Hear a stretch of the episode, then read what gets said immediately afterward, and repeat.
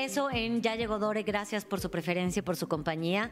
Y ahorita estamos platicando ¿no? de toda esa gente preciosa que llega a nuestro país eh, porque ven aquí esa oportunidad. Porque México en realidad es una oportunidad, abre puertas, abre caminos. Hay mucha gente que dice, no, es que México ahorita este, no, hay, no hay trabajo este, no hay, no hay, no hay chance, no hay chanza.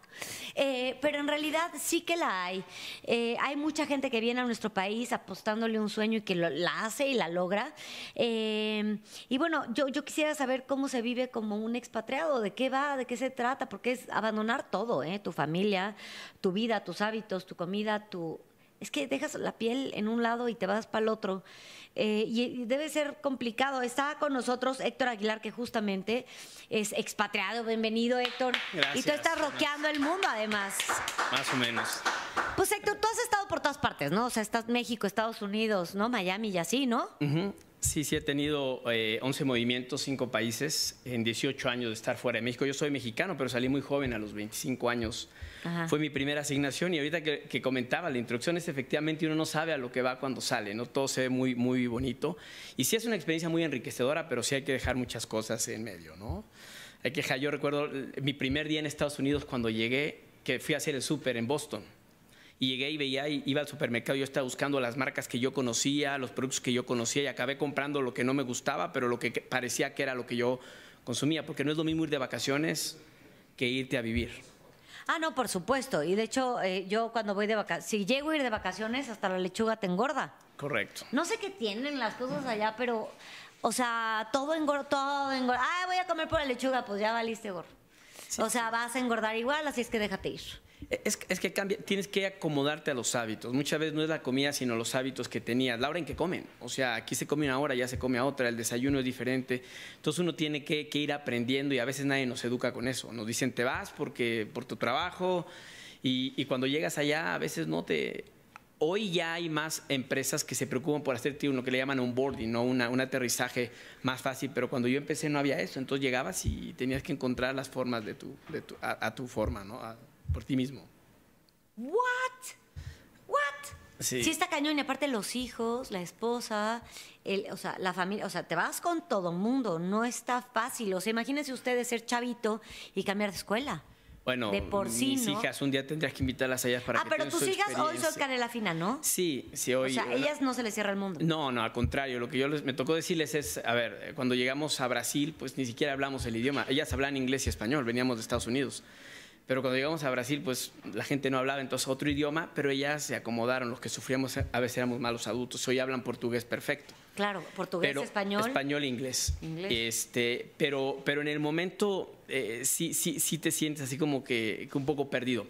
Pero no solo fui expatriado, sino que me tocó manejar a los expatriados también. Entonces me tocó ver, yo en recursos humanos, estando en recursos humanos, manejaba el, el, grupo expatriado, o sea, a los que les hacemos la primera propuesta, y yo trataba de pasarles mis experiencias a ellos, ¿no? Pero a mí me tocó ver en el camino gente que llegaba y regresaba divorciado, o sea, que rompías familias, que rompías esquemas porque no se preparaban. Y a una persona, sacábamos, por ejemplo, a una, a una pareja colombiana, ella era dentista, tenía toda su vida hecha. Cuando llegan, se frustra, cae en depresión y cuando quieren acomodar el tema, entre que el esposo también está acomodando, se rompe la comunicación, se rompen muchos esquemas y sin querer puedes tú dañar el, esquema familiar por no estar o por no saber si está preparada una persona para tomar una asignación de expatriado.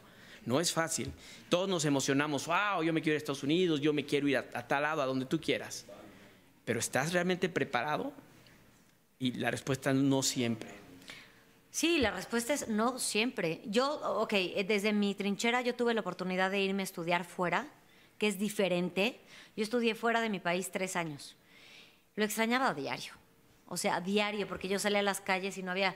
Yo, siendo de una sangre latina, llegas a, en Francia, la gente no sonríe entonces, hasta eso extrañaba, la sonrisa de la gente. Claro, el buenos días. El buenos días, el buen provecho, el que te voltearan a ver a los ojos cuando te estaban sirviendo un café. Sí, e, el, idioma, en tu caso el idioma, ¿quién hablara tu idioma? Y si era alguien de tu país mejor. El, apapacho. Sí, mira, a mí me, pasó algo curioso. Yo en mi vida había visto novelas, telenovelas.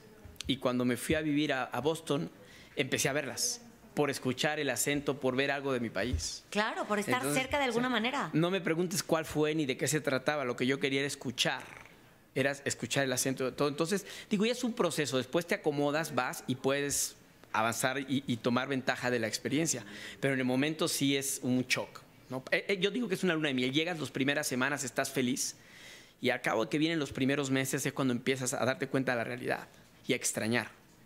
Sí, cuando, cuando te duele el estómago y tienes que hablarle a tu doctor y en Estados Unidos tienes que ir internarte, te sacan, no sé, 27 análisis para descartar que no sea eh, vías urinarias. Tú ya sabes que lo que tienes es indigestión, ¿no? Ya lo sabes. Entonces le dice al doctor, doctor, tengo indigestión. No. Hay que descartar, ta, ta, ta, ta, ta. O cuando necesitas ir a la farmacia a comprar una pastilla un poquito más fuerte, no hay. A la peluquería. A la ¿Cómo le explicas cómo en otro idioma que estás tú apenas dominando? O sea, mi primera ida a la peluquería cuando me senté y me preguntaron y yo dije, ¿cómo le explico? Así, ¿no? Así, a ver, this, short, shorter, así. Show me, show short, me But not too short. Ya sabes, así. Sí, sí, sí, son unas experiencias que... Oye, en Pinterest, ¿no? Así. Sí, viendo las revistas. Así, sí, exacto. Además, yo, yo fui a Boston, que el inglés no es el mejor. Entonces tampoco lo entendía. Yo sentía que, o sea, e, e, es una experiencia que hoy que la ves te ríes. Claro. Pero es muy interesante. Bueno, y ahí cuando te digo, después nos fuimos a San Francisco, tú dices a Estados Unidos, ¿no? Irte de Boston a San Francisco es otra cultura. Claro, es otro rollo. Otra y luego imagínate un mexicano a los 26 años reportando, eh, eh, o más bien que le reporten americanos. O sea, un mexicano, ellos están acostumbrados a que está haciendo cosas domésticas no entienden y viene un rechazo. No puede ser que yo le esté reportando a un mexicano, entonces te encuentras con otros temas laborales, además de la cultura.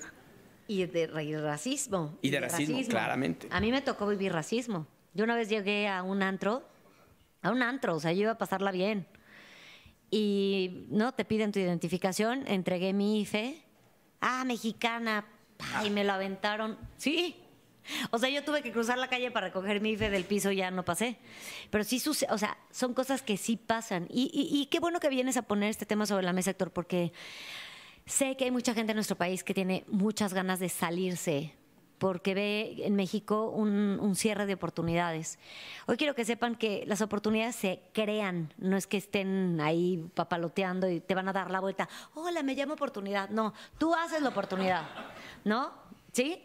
Tú haces la oportunidad y de veras, si tienes ganas de salirte de tu país, bueno, piénsalo bien.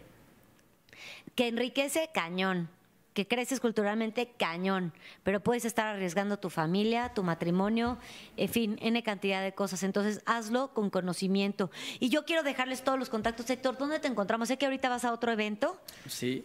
Sí, bueno, igual en eh, Speaking with Purpose seguimos con el mismo propósito. Ahí estamos eh, dando eh, consejos y todo esto. Sí. no, y, nada más, yo sí quiero seguir con un tema que tú mencionas que es muy importante y es no es Disneyland irse a vivir a otro país, no es para toda la gente y sí hay que evaluarlo bien antes de tomar cualquier decisión. No todo es México. Aquí somos muy cándidos, somos recibidos muy bien al extranjero. Allá vamos a extrañar hasta el servicio del mesero. Todo nos va a parecer hostil. Entonces hay que tener cuidado, sí es una buena experiencia, sí se puede aprender, no es para todos y no pasa nada. Exactamente, ay, qué bonito. Que, eh, yo creo que no lo pudiste haber puesto mejor. Héctor Aguilar, señores señores. Gracias.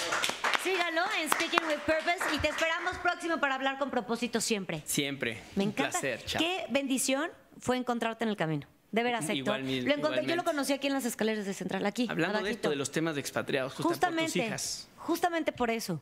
Eh, porque mi hija que va en una escuela extranjera, estábamos platicando cosas así de que, en, tu, en tu propio país, mi hija va en una escuela extranjera y sufre hasta cierto punto de racismo y desde los profesores, ¿eh? O sea, son cosas que pasan. Ahora imagínate que esto te suceda a nivel masivo, no con una persona, sino con todo el mundo. Y creo que la gente está abordando el tema con mucha mantequilla en el cuerpo. Hay que verlo con más objetividad. Entonces, no sé, Héctor, tenemos que seguir platicando de eso. y, te voy a decir una anécdota rapidísimo. Cuando jugaba, cuando vivía en Panamá siete años, cuando jugaba México-Panamá, mis hijas no querían ir a la escuela. Dice, papá, ganemos, empatemos o perdamos, hay bullying. Es que está acá. Ahí se los dejo, nada más para que la piensen y la mediten. Héctor Aguilar, señoras y señores. Muchísimas gracias, mi Héctor. Gracias.